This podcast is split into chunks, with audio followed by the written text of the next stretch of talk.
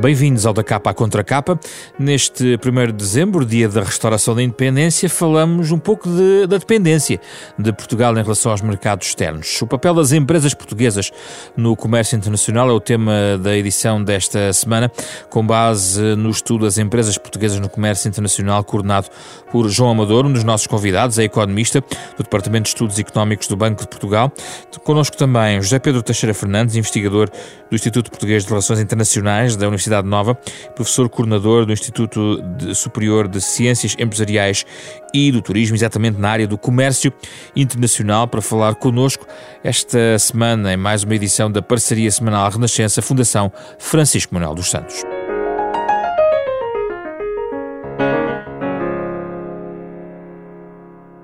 Obrigado, João Amador e José Pedro Teixeira Fernandes, pela vossa disponibilidade. Partimos então do livro As Empresas Portuguesas no Comércio Internacional, coordenado por uh, João Amador. Vale a pena, uh, João Amador, começarmos pela um pouco uma caracterização das empresas portuguesas uh, neste comércio internacional, no fundo aquilo que, que vimos aqui bem explicado uh, neste estudo. Uh, uma predominância uh, da concentração em poucas empresas, digamos assim, no, que valem a maior, maior parte do volume, e, e, há uma distinção interessante que o João Amador faz em relação àquilo que é o setor não turístico. Gostava que te explicasse porque é que também é feita essa distinção. muito obrigado. Em primeiro lugar, agradecer o convite e a oportunidade para, para estar aqui no programa, enfim, saudar também os nossos ouvintes. Um, enfim, caracterizar as empresas é sempre um, um, exercício difícil, porque tipicamente procuramos olhar para, para aquilo que é a empresa representativa, a empresa média, mas uh, isso esconde uma diversidade grande, digamos. Uh, o, a paisagem das empresas é muito diversa, em cada momento do tempo convivem sempre empresas com características muito diferentes, mesmo em ambiente de crise há sempre empresas que crescem muito, em ambientes de expansão há sempre empresas em dificuldades. Portanto, esta complexidade, esta heterogeneidade é sempre um aspecto, um aspecto presente uh, e que, que é importante, digamos, como ponto de partida para este tipo de caracterização. Um, dito isto, as empresas que participam no comércio internacional, são as empresas para as quais nós olhamos são tipicamente, empresas com um bom desempenho, porque face às outras são empresas tipicamente maiores, com mais capital humano, eh, com maior produtividade, portanto comparam, comparam bem. É, é, sempre, é, sempre, é sempre difícil saber se elas são boas porque participam no comércio um, ehm, ou se participam no comércio porque à partida têm determinado tipo de condições. Estas, esta relação provavelmente é, é, válida nos dois sentidos, mas é sempre difícil ter, ter, ter os, os, os é, nexos de causalidade bem bem definidos. portanto, eh, quando olhamos aqui no estudo, vamos fazer, digamos, uma, uma, uma, caracterização das empresas que vai mais no sentido de avaliar o grau de complexidade da participação que elas têm aqui no, no comércio.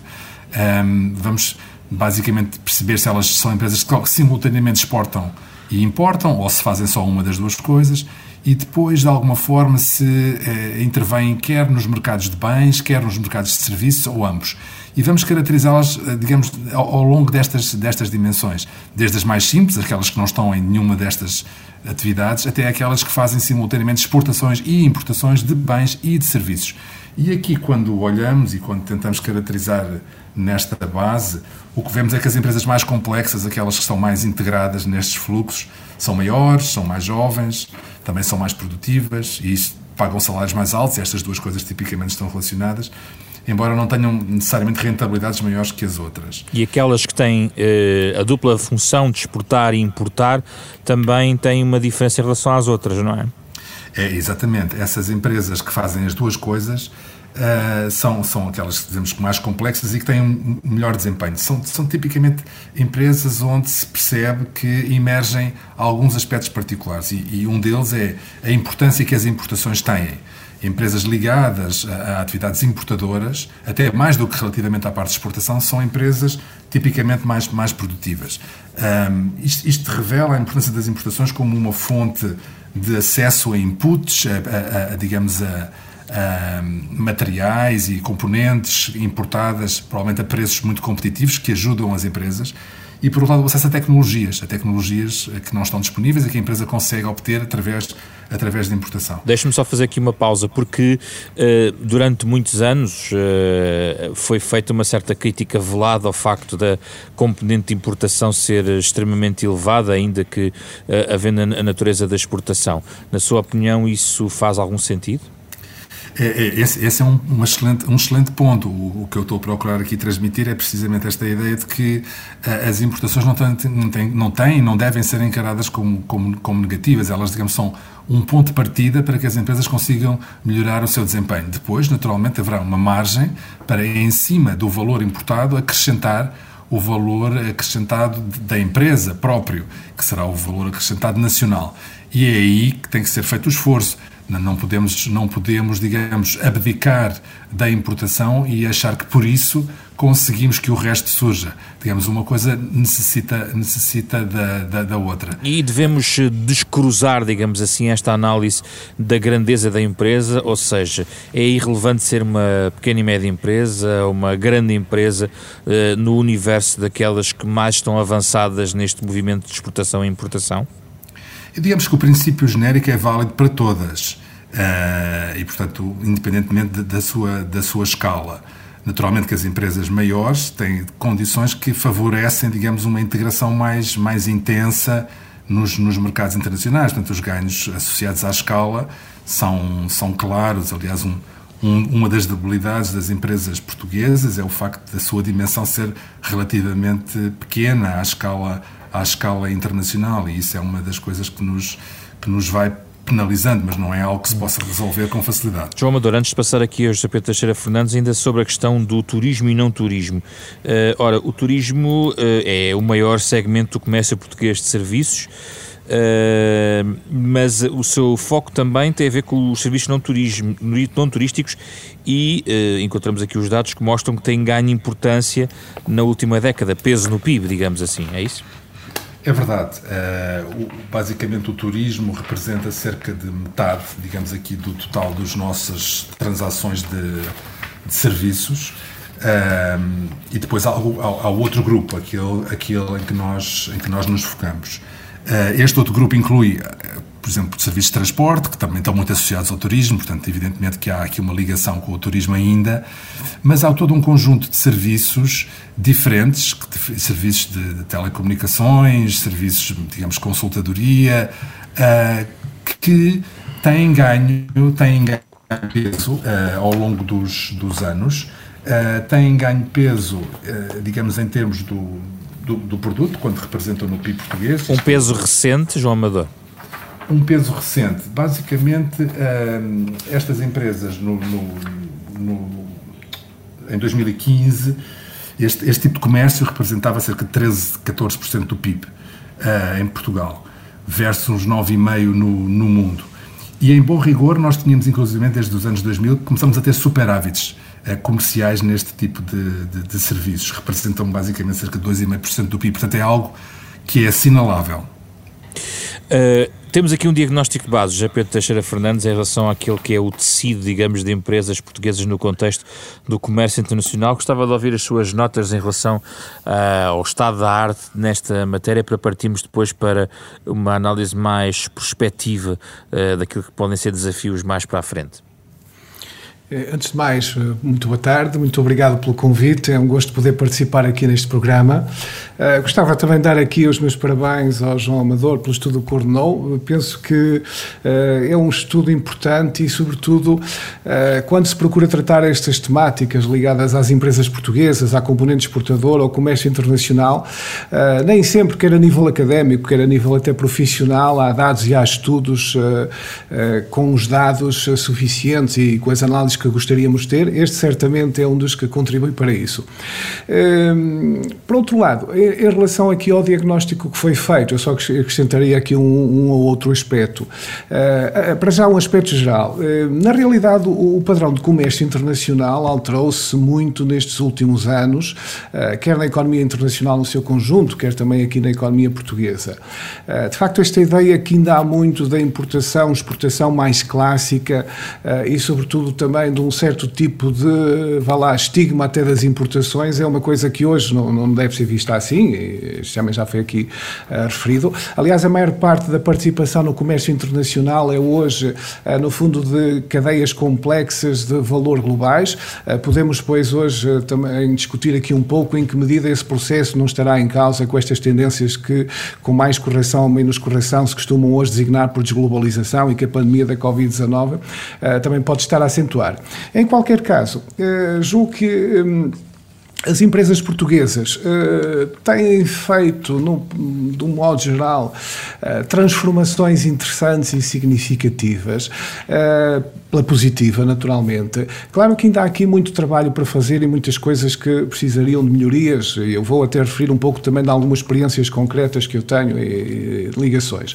Eh, uma primeira, eh, obviamente, óbvio, se, se é eh, desde logo aqui uma dimensão, por vezes, não é pequena, eu diria muito pequena, não é? Empresa familiar, quase a microempresa, que na realidade não facilita, talvez em casos excepcionais isso possa ser possível, ligado a novas tecnologias, mas não facilita uh, estes processos de participação participação no comércio internacional, falta de dimensão, falta provavelmente até uh, de know-how. Uh, depois, eu, eu, também assinalaria aqui um efeito, há do ponto de vista do comércio internacional, uh, um peso, e agora estava a pensar até aqui no lado das exportações, eu penso que um peso muito grande nestes números que aqui foram referidos pelo estudo que estamos aqui a analisar, um peso muito grande de empresas como a Galp, por exemplo, a Auto Europa, só para falar dois casos subejamente conhecidos, nestes dados, não é? Uh, e precisaríamos, talvez, provavelmente, mais diversificação de atividades, mais empresas, vá lá, em patamares intermédios disto. Isso é, uma, no fundo, uma fraqueza do nosso, do nosso tecido, é isso? Exatamente, é, é uma fraqueza do nosso tecido, do, do meu ponto de vista. Quer dizer, temos uma imensidão de, de empresas de pequena dimensão ou microempresas, depois temos casos pontuais de grandes empresas, como esta falamos, que têm um peso muito, muito enorme nesta, nossa, nesta componente do comércio internacional. Se juntarmos a isto, embora este seja um setor, obviamente, que precisa de uma análise própria, uh, o caso do turismo, pelos serviços e do peso que ele adquiriu na economia nacional, realmente vemos aqui uma vulnerabilidade. João Amador, partilha deste, desta análise já na, na, ideia de algumas fraquezas. Eu perguntaria se, se, se algumas destas fraquezas podem até constituir risco mais do que fraqueza. Assim, partilho em absoluto aquilo que o José Pedro Fernandes uh, aqui referiu, uh, exatamente a nossa, um, um dos aspectos característicos é esta forte concentração das exportações num pequeno grupo de empresas e muitas vezes depois dentro das próprias empresas num pequeníssimo grupo de produtos ou serviços e num pequeno grupo de mercados. Portanto, é um fator, é um fator importante. Mas também é preciso perceber que isto não é só assim em Portugal, é, é um facto que se observa uh, noutros países, temos estudos que, que, assim o, que assim o indicam. E esta questão da exposição é sempre um pau de dois bicos. Por um lado, como, como, como, como dizia aí bem, é, é, um fator de risco, portanto, pode haver, digamos, uma circunstância adversa que prejudica uma empresa importante e isso tem consequências grandes no conjunto do país, no, ao nível agregado. Pode haver consequências, digamos, pelo facto de haver um produto específico em que, de qual uma empresa depende bastante que seja afetado e isso também compromete a empresa. Portanto, há aqui debilidade, há aqui risco neste sentido, há dificuldade em diversificar este risco. Mas, por outro lado, como dizíamos há pouco, é, precisamos das empresas grandes. As empresas só conseguem determinado tipo de alcançar determinado tipo de objetivos com, com escala, ganhando escala. Portanto, Mas há, enfim, pou, há poucas empresas grandes, aqui o problema é esse. É, exatamente. É, tendo, tendo, poucas empresas grandes, de alguma forma, uh, a questão do, do risco uh, pode, pode ficar um pouco mais mitigada, mas, uh, ao mesmo tempo, ter, ter mais empresas grandes trará trará outro, outro tipo de vantagens ao, ao, ao, conjunto da economia portuguesa. Mas sim, eu partilho, partilho a perspectiva de que, no essencial, um, uma das coisas que nós ganharíamos em ter seria precisamente ter aumento de escala nas empresas portuguesas e ter os tais níveis intermédios que hoje em dia estão relativamente ausentes e poderiam trazer aqui vantagens uh, na capacidade de exportar e de gerar valor acrescentado. Vamos olhar para o contexto internacional, José Pedro Teixeira Fernandes. No fundo, que oportunidades é que sinaliza para as nossas empresas para melhorarem estes, os seus scores, digamos, de exportação, sobretudo de exportação, mas também, como aqui foi referido João Amador, encontra também benefícios uh, na importação uh, que, que estão basicamente ligados ao nível da rentabilidade? É, bom, é, esta questão é de facto também uma questão particularmente importante em qualquer contexto. É, hoje tem um particularismo que é inevitável nós abordarmos aqui. Um dos dilemas que as empresas portuguesas vão enfrentar nestes próximos tempos e estão a enfrentar já no, no período atual é precisamente o facto de nós estarmos a atravessar uma crise muito significativa ligada à pandemia da Covid-19 que nos coloca aqui um problema das exportações neste sentido que eh, nós orientarmos eh, a economia para os mercados externos, nós precisamos de mercados externos, estou a dizer apenas uma evidência, que absorvam, obviamente, a produção, o valor acrescentado que é feito pelas empresas portuguesas. Na realidade, o que nós temos aqui é os mercados que nós estamos mais interligados, desde logo na União Europeia, o caso do mercado britânico, que merece uma análise particular por causa do processo do Brexit, mas a vizinha Espanha, a França, a Alemanha, estes são, eh, grosso modo, os nossos maiores mercados na realidade, há aqui um problema que é estamos no meio de uma quebra enorme do produto interno bruto, de quebra de níveis de comércio internacional e vamos precisar também, não é apenas do engenho da, das empresas portuguesas, naturalmente que isso é necessário e várias melhorias que depois podemos discutir mais em detalhe, mas vamos precisar fundamentalmente que eles também eh, cresçam. Uh, e isso é uma grande incógnita, exatamente como é que vai ocorrer agora nestes próximos meses ou até anos, não é? Porque isto depende muito também como for uh, conduzida a gestão desta crise, dos efeitos efeitos de todos estes processos de ajuda à economia, de injeção de dinheiro na economia, que vamos esperar que ao longo do próximo ano uh, tenham efetivamente resultados em todo o tecido económico e até pelas consequências sociais. Uh, é claro que há setores uh, que têm aqui oportunidades específicas, não é? Se estamos a pensar nas novas tecnologias, nomeadamente ligadas ao digital, a comunicações eventualmente por áudio e vídeo e esse tipo de situações, bom, e o permitem até o teletrabalho, este é aqui um potencial significativo de crescimento que, é que, que, aliás, já está a ocorrer. O que é que lhe dizem as eh, diretrizes de recuperação europeia que em 2021 se centrarão também nessa área do digital, pelo menos a partir do próximo ano? Olha, eh, a partida, eh, a ideia faz, faz todo sentido e é uma necessidade até, não é? Mas eu também não, não, não, não sou excessivamente entusiasta da digitalização, no sentido que mais vezes vejo discutir que parece que é quase a chave de resolução de qualquer tipo de problema. Nós precisamos também ter consciência não só dos limites desses processos, como por outro lado até das vulnerabilidades que eventualmente gera depois certas transformações da economia e das empresas para processos mais digitais, embora isto nos leve de facto a outro tipo de discussão, que não é exatamente a que temos aqui. Mas, em síntese, sim, parece-me uma aposta correta. Espero que em certos setores empresariais isso tenha impactos significativos e, e, e julgo que é um indicador político uh, e de políticas públicas importante, uh, como serão ajudas noutras áreas. estou a pensar, por exemplo, na questão ambiental. Há aqui também uma oportunidade de redesenhar uh, modelos de negócio para, no fundo, mais amigos do ambiente, mais sustentáveis do ponto de vista ecológico. Eh, pode ser também uma oportunidade realmente para o fazer, eh, se houver aqui uma, uma boa articulação entre, no fundo, o que é o estímulo público e a iniciativa privada. Uh, João Mador, uh, a pandemia ainda está neste estudo. Há aqui uma, algumas referências à pandemia ligadas ao comércio internacional e eu gostava de o ouvir exatamente na perspectiva da, das tendências que estamos a observar e eventualmente serão mais visíveis no primeiro semestre de 2021. Uh, e até colocava aqui a questão questão de eventualmente não ser provavelmente o proteccionismo, mas o virar para dentro da Europa sobre si próprio. Uma das reflexões iniciais sobre a questão económica motivada pela pandemia foi a excessiva dependência em relação às ditas cadeias de valor uh, mais, uh, mais extensas na, na geografia, nomeadamente a dependência em relação à China.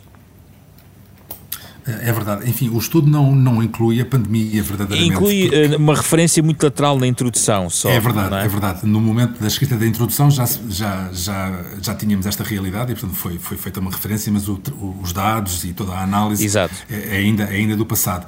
Mas respondendo à, à, à sua questão, uh, dizer, dizer o seguinte, dizer que um, verdadeiramente nós não temos ainda todo, todo, toda a informação relativamente ao, ao, que se vai, ao que se vai acontecer em função desta da pandemia e do impacto que isto tem no comércio. Percebemos que houve aqui um colapso, um colapso no comércio, uma queda abrupta das exportações e das importações, tal como tinha acontecido, aliás, na crise anterior de 2008, 2009. Portanto, há evidência de que a integração económica, a crescida que, que tivemos faz com que estas crises se propaguem de forma relativamente rápida e de forma intensa, e é isso que mais uma vez está a acontecer. Temos incerteza relativamente à capacidade para recuperar, mas aparentemente esta recuperação está, está em curso e parece bem, parece bem encaminhada. Dependerá, naturalmente, como, como se dizia, do, do sucesso das políticas económicas que estão neste momento a ser implementadas.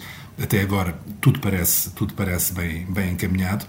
Um, depois a questão relativamente ao, ao, ao protecionismo ou, ou fechar dentro, digamos, de uma região. É, da região... Blocos regionais, não é? Exatamente. Enfim, eu, eu aí mantenho um bocadinho a posição genérica de que, de que tudo isto é, digamos, relativamente indesejável. Portanto, digamos, temos naturalmente, digamos, um, um protecionismo pode ser mais, mais abrangente ou, ou, ou, ou mais ou mais diluído, mas é, é sempre, é sempre um problema. Portanto, esse não é o caminho certo. Eh, sendo naturalmente importante também ter a consciência de que é preciso, nestas, nestas ligações internacionais complexas, é preciso também diversificar, é preciso, digamos, ter uma abordagem eh, inteligente, por forma a não depender excessivamente de um determinado, de um determinado fornecedor, eh, ou, digamos, de um, de um produto em particular. As empresas, eu acho que essa aprendizagem foi, foi feita e vão, vão reajustar. Se isso implica necessariamente fechar um pouco a Europa face ao resto do mundo, aí já tenho as minhas reservas. Eu acho que esse não, não, não deve ser o caminho, não deve ser o caminho e devemos continuar a pautar a nossa ação por um princípio de multilateralismo, eh, tendo a consciência de que o comércio gera ganhos para os diferentes países intervenientes, sejam, sejam eles quais forem. Sendo certo que não deixa de gerar potencialmente perdas para alguns grupos dentro dos países, mas isso é outra questão tem que ser resolvida. Sim, sendo que eh, vale a pena notar que também já há aqui mais um ou dois dados importantes dos últimos tempos, não só a eleição da administração Biden e aquilo que pode significar do ponto de vista do alinhamento comercial internacional a partir de janeiro, mas a própria China que promoveu este grande acordo eh, com 10 economias do Sudeste Asiático Uh, considerado o maior acordo comercial do mundo. Uh, é um comércio multilateral, mas orientado também na sua região de influência, não é, JP Teixeira Fernandes? months. Sem dúvida. O mundo não tem estado parado, apesar de, estarmos todos, eh, por razões compreensíveis, muito concentrados nas questões, nomeadamente de saúde pública, da pandemia da Covid-19. Eh, na área da Ásia-Pacífico, esse, esse acordo de comércio é realmente um desenvolvimento significativo, importante, incontornável até, eh, que liga os países da ASEAN à China e ao Japão, à Coreia do Sul, mas também à Austrália e à Nova Zelândia, portanto já dá para perceber a dimensão que isto potencialmente tem. Uh, Espera-se também uma clarificação da posição dos Estados Unidos. Já se percebeu com o Joe Biden vamos voltar ao multilateralismo, o que eu penso que são bastante boas notícias. Em termos comerciais, eh, resta perceber também qual será a abordagem dos Estados Unidos, nomeadamente vão reavivar uh, um acordo de parceria transpacífico que tinha sido negociado no governo Obama e que depois, uh, com o atual presidente, em final de mandato, Donald Trump, foi abandonado por razões políticas. mas vale a pena aqui também, voltando aqui à questão do protecionismo e ao que dizia o João Amador, só focar um outro aspecto importante. Estes acordos de comércio internacional atualmente são muito mais abrangentes, isto sobretudo para quem nos ouve, uh, não é, vá lá, particularmente entendido nestas questões do comércio internacional, são muito mais abrangentes do que provavelmente as pessoas imaginam. Ou seja, uh, nós já não estamos naquela fase dos acordos de comércio internacionais que eram comuns há uns tempos atrás, onde fundamentalmente discutia bens manufaturados sobre direitos aduaneiros. Isto hoje é uma parcela relativamente menor, uh, a questão alfandegária dos direitos aduaneiros, nestes acordos internacionais, que vão desde os serviços, à propriedade industrial, eh, até às questões de arbitragem de litígios, passando pela normalização ou, standardização, harmonização, talvez mais rigorosamente, de, eh, de padrões regulamentares e esse tipo de questões. E podíamos multiplicar por mais áreas técnicas.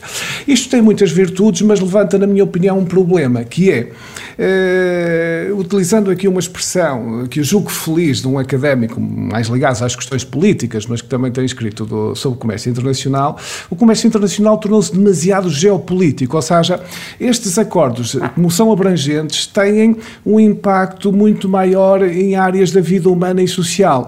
Isto, em parte, explica as resistências ao comércio internacional, estes acordos. Eu não estou aqui a discutir uh, se essas resistências são corretas e se a visão sobre o comércio internacional é correta pela negativa. Eu concordo no fundamental uh, com o que aqui foi dito pelo João Amador, que muitas vezes essas críticas até são mal direcionadas e as questões mal percebidas embora haja certamente problemas de distribuição de ganhos ou de atenuar de perdas setoriais e de certas camadas da população que são sérias. Mas, na realidade, isto torna muitos assuntos, eh, por exemplo, a questão da regulamentação, nós podemos discuti-la como uma barreira ao comércio internacional, mas podemos discuti-la como uma opção de soberania de um Estado. Ou seja, ela tem uma dupla faceta.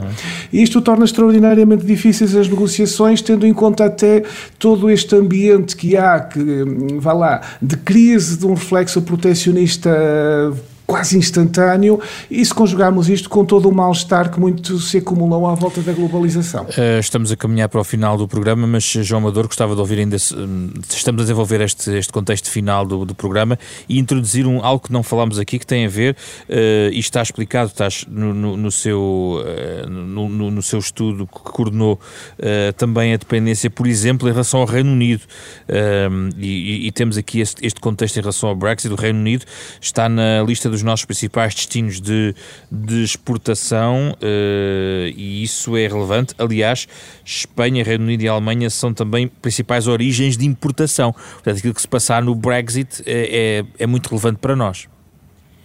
Sim, naturalmente que sim. É, é, o Reino Unido é um parceiro importante não tanto importante como a Espanha, não tão importante como a Alemanha, mas sim, ainda assim bastante importante e designadamente na área do turismo, como, como, como sabemos. A economia do Reino Unido também é importante numa dimensão que é a dimensão dos serviços uh, e aqui muito, muito do que vai acontecer no futuro passará, passará por aqui. O, estudo, o nosso estudo procura ir um pouco nesta direção uh, e, e, e, como dizíamos há pouco, a questão de, de um conjunto de, de, de, atividades que também pela via do, progresso tecnológico hoje em dia estão, estão a expandir e estão a passar a ser atividades que hoje em dia fazem parte do comércio internacional, que há uns anos atrás não, não, isso, tal, isso não acontecia, mas hoje a possibilidade de, de, vender e comprar remotamente determinado tipo de serviços, que vão desde os serviços médicos, aos serviços de educação, serviços de consultadoria e por aí fora, a área onde o Reino Unido também tem, digamos, um desempenho muito bom, eh, é uma área onde a economia portuguesa também tem, de alguma forma, que, que estar, tem, tem que se adaptar. Portanto, muito, muita da, da transformação tecnológica passa, passa por aqui e isto potencialmente vai gerar, digamos, uma alteração também na feição do comércio nas próximas, nas próximas décadas. O, o peso que os serviços vão passar a desempenhar será grande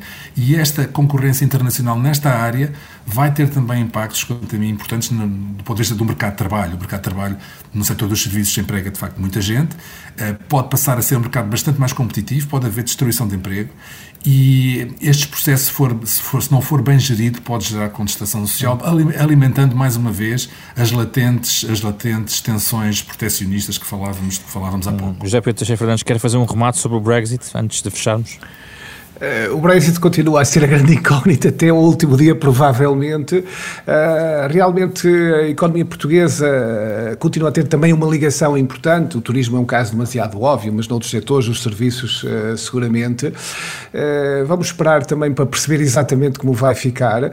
será bom se houver algum tipo de acordo que fundamentalmente deixe uma relação comercial bastante aberta, mas isto neste momento não, não é possível de ser aqui uma consideração muito, muito significativa, o, o, que naturalmente é mau para as empresas que têm uma relação mais direta com o Reino Unido, porque é mais um fator a aumentar aqui a, a incerteza. João Amador, José Pedro Teixeira Fernandes, muito obrigado pela vossa disponibilidade. Falámos sobre as empresas portuguesas no comércio internacional, com base neste trabalho para a Fundação Francisco Manuel dos Santos, coordenado por uh, João Amador. Uh, uma reflexão no da capa à contra capa, parceria semanal da Renascença com a Fundação Francisco Manuel dos Santos. Pode ouvir de novo em podcast. Este e todos os outros programas eh, que fazem parte do património eh, deste programa na Renascença e eh, que é feito com o genérico original de Mário Lajinha e esta semana com o apoio de Carlos Schmidt, André Peralta, Ana Marta Domingos e com José Pedro Frazão, que regressa na próxima semana, numa terça-feira também, de feriado, dia 8 de dezembro, para mais um debate.